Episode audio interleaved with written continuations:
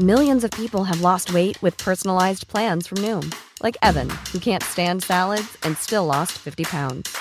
Salads, generally, for most people, are the easy button, right? For me, that wasn't an option.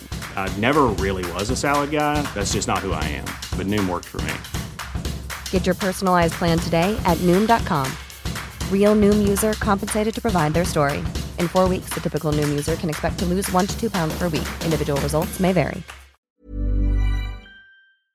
There's never been a better time to find out why BetMGM is the king of sportsbooks. Download the BetMGM app and place a $10 moneyline wager on any NBA playoff game. If either team hits a three pointer in the game, you'll win $200 in free bets. Just use code Champion200 when you make your first bet. Sign up now and discover BetMGM's daily promotions, boosted odds specials, and more. Download the app or go to BetMGM.com and use code Champion200 to win $200 in free bets if either team hits a three in any NBA playoff game. Visit BetMGM.com for terms and conditions. 21 years of age or older to wager. Virginia only. New customer offer. All promotions are subject to qualification and eligibility requirements. Rewards issued as non withdrawable free bets or site credit. Free bets expire seven days from issuance. Please gamble responsibly. Gambling problem? Call 1 888 532 3500.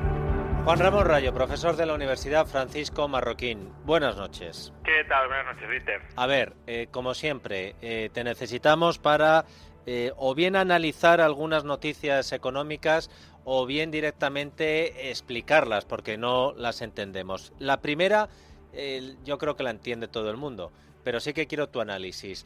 Mm, Es precisamente la última que hemos conocido. La plataforma de servicio a domicilio Delibero ha anunciado Rayo que directamente se larga de España, que cierra y a partir del próximo 29 de noviembre, bye bye Spain, Rayo. Efectivamente, esto es algo que ya había sugerido que iba a suceder en el mes de julio, nada más entrar en vigor la ley Rider. Dijo que bueno, pues se iba a dar un tiempo en, en pensarlo, en, madurarlo, en permitir también que sus trabajadores pues encontraran otro lugar donde donde trabajar. Los los riders que, que trabajan hasta ahora como autónomos con la rider ya no se puede como autónomos eh, que encontraran un- una nueva ocupación. Y bueno pues después de estos meses ha pasado lo inevitable y es que eh, Delibero se marcha de España. Y se marcha de España eh, primero es verdad que porque no tenía una situación eh, extremadamente bollante en nuestro país, no era una de las plataformas de distribución de riders mayoritaria. Pero claro, si tú a una empresa que no lo está pasando bien en nuestro país la rematas con la ley rider, pues se termina de marchar. Y creo que esto es muy eh, ilustrativo de cuál es el efecto de gran parte de las reformas económicas y de las reformas laborales del mercado laboral que está aprobando este gobierno. Hay empresas que son eficientes y que son capaces de absorber los sobrecostes regulatorios que plantea el gobierno, pero hay otras que están en el margen que están ahí ahí de sobrevivo o no sobrevivo, me quedo o no me quedo, eh, a las que machacas con este tipo de, de subidas de costes. A mí me recuerda todo esto mucho a una frase que pronunció, eh, la, la- la comento porque es muy ilustrativa, ¿no? Eduardo Garzón, el hermano de, de Alberto Garzón. Un cuando- eh, íntimo amigo tuyo en Twitter. bueno, ¿eh? al margen de... al margen de, de- Oye, lo corté, escucha, lo tuitero no quita lo valiente, es decir... Efectivamente, eh, efectivamente. Pero bueno, sí, sí tenemos eh, enfrentamientos regulares por Twitter eh, y, y por también YouTube y otros medios, pero bueno. Y él, cuando se subió el salario mínimo en el año 2019, escribió algo así como, si una empresa no puede pagar esta cantidad de dinero, que cierre. me Y acuerdo. claro, y claro, cierra y muchos trabajadores se quedan en el paro, que es lo que está pasando. Es verdad, porque cuando estamos hablando del delibero, eh, mm, muchos de, lo que- de la gente que nos escucha, los, eh, a lo mejor los ha visto circulando, ¿verdad? Eh, pero no saben cuántos. Claro, es que yo no sabía que en España contaban con más de 10.000 partners. Se ha acabado. Que el 29 de noviembre, hasta luego, Lucas, rayo. Efectivamente, o, en o se recolocan en otras plataformas que tampoco están cumpliendo a rajatabla, ni mucho menos la, la ley Rider.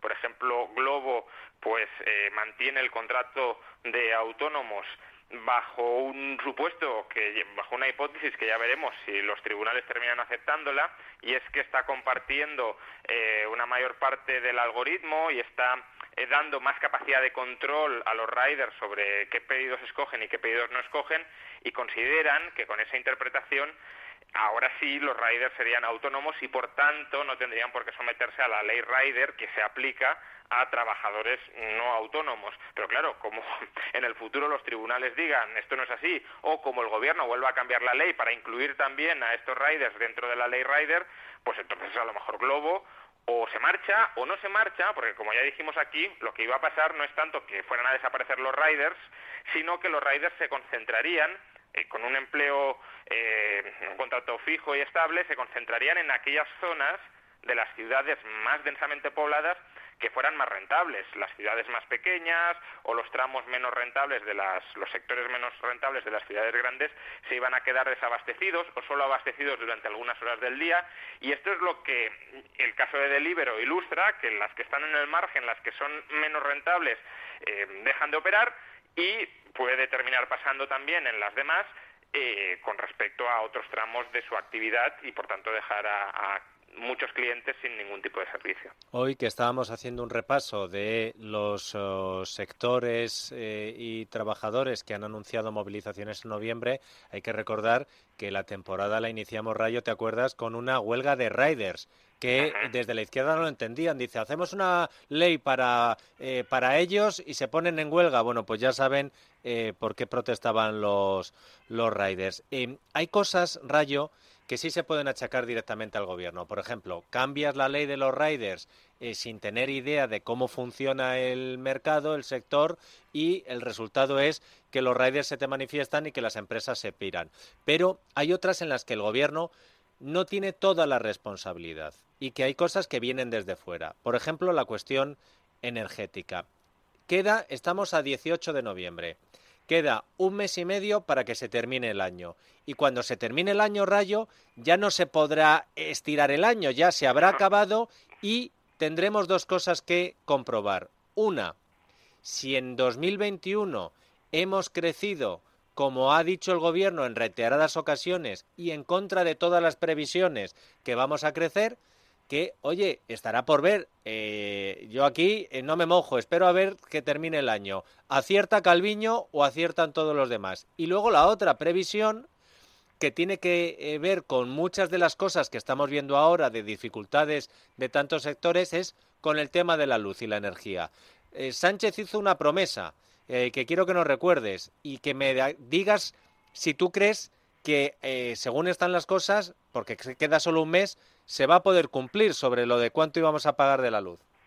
Sí, me ha, me ha gustado esta, esta diferenciación que has hecho entre previsión y promesa, porque efectivamente el Gobierno ha hecho una previsión sobre el PIB, que una previsión, pues, bueno, te puedes pasar de optimista y, y, lo que se te puede criticar es eso, que te has pasado de optimista, pero no que has fracasado en lograr que el PIB crezca un determinado porcentaje porque no es algo que controlas tú.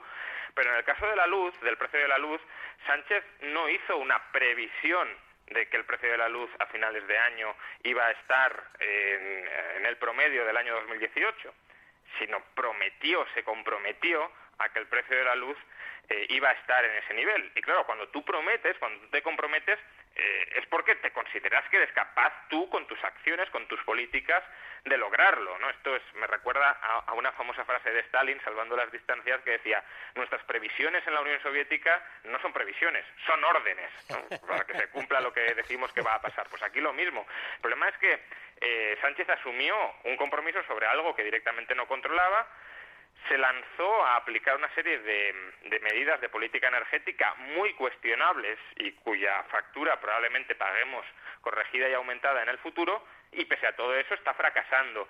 Su último intento para lograr cumplir su promesa, y creo que además es un intento que tiene más de propaganda política que de, intento político real, eh, ha sido tratar de cambiar las normas de determinación del precio de la electricidad desde Europa. Hoy, bueno, eh, ayer, el miércoles, se publicó el informe de los técnicos de la Comisión Europea evaluando las propuestas del Gobierno de España para cambiar la determinación del precio de la electricidad. básicamente que no sea el precio eh, marginal, sino el precio promedio de la generación eléctrica la que marque el mercado. Y básicamente lo que han dicho los técnicos es algo que muchos hemos dicho muchas otras veces, y es que fijarlo a través del precio promedio generaría problemas de abastecimiento a corto y medio plazo, ralentizaría la inversión en energías eh, renovables y en última instancia incluso puede que aumentara la volatilidad de los precios del mercado eh, diario y por tanto rechazan y rechazan de manera bastante categórica implementar las propuestas del Gobierno de España. Ha sido un bofetón en toda regla a los planteamientos de Sánchez. Ahora, yo este bofetón lo entiendo como una forma de cubrirse las espaldas a final de año. Para que Sánchez pueda cumplir con su promesa, el precio de la electricidad antes de finales de año, vamos, a finales de año tendría que caer con respecto a los niveles actuales un 40% estamos lejos de que eso parece que, vaya a ser así. Eh, de hecho, hoy el precio de la electricidad ha marcado el máximo de todo este mes. No es que esté cayendo y cayendo, sino que eh, está estabilizado en niveles muy altos, más de 200 euros megavatio hora, y, creciendo. Y por tanto, ya digo, creo que es un compromiso que, no, que va a ser difícil que se logre. Y claro, si no se logra, ¿qué va a decir Sánchez? Pues previsiblemente va a decir Bruselas tiene la culpa, porque yo lo intenté desde donde se ha de intentar, que es al más alto nivel europeo, y me han tumbado la propuesta. Ella sabía que se la iban a tumbar, claro, no tenía ninguna posibilidad de que saliera adelante.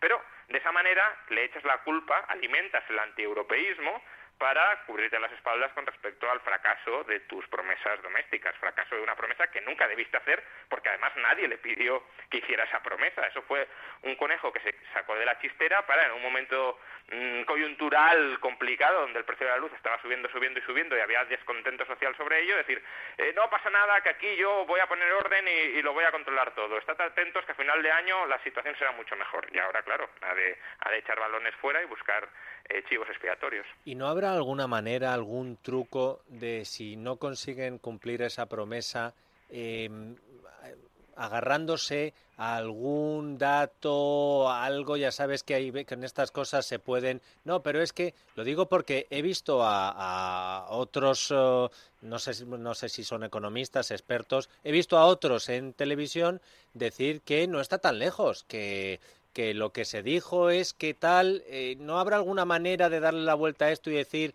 que a lo que se referían era a... Sí, a ver, eh, realmente Sánchez no formuló de manera muy clara a qué se refería, porque esto de a finales de año el precio que pagaremos será el mismo que el promedio del año 2018 descontando la inflación, pues no nos queda claro si es lo que pagaremos a final de año lo que habremos pagado como promedio en todo el año 2021, eh, etcétera, ¿no? Tampoco nos queda claro qué índice de inflación vamos a descontar, porque a lo mejor nos dicen que descontamos de una manera o de otra. Eh, entonces, sí, quizá intenten buscar alguna forma de la que agarrarse. El problema es que el dato que, te estaba dando yo eh, no es un dato que haya sido calculado por un medio antigubernamental para dañar y hacer daño al gobierno es un dato que ha sido calculado por el país. Entonces, que ya en tu propia casa te estén diciendo, oye, que falta un 40% de caída para cumplir, cumplir con tu compromiso.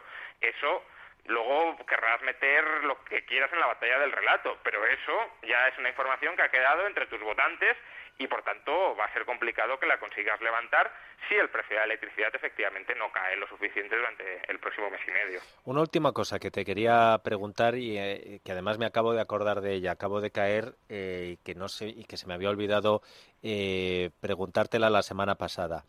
En esta situación, en este contexto, todo el que esté en medio de una compra-venta de alguna casa o el que esté eh, mirando el mercado, o que tenga como hobby ver eh, las páginas de venta de pisos, o los que se lean las eh, informaciones que aparecen en la sección de economía, que hoy también hablaban de este asunto, sabrá que ahora mismo estamos viviendo una fiebre de compraventa de casas, rayo, que yo no sé si es por cuestión fiscal y el miedo a lo que puede pasar el año que viene, eh, porque la bolsa no se fían, porque están el precio del dinero y los tipos de interés por los suelos, o una mezcla de todo rayo, pero yo no sé si, si te has fijado tú también en que la cosa está eh, a niveles de fiebre del ladrillo.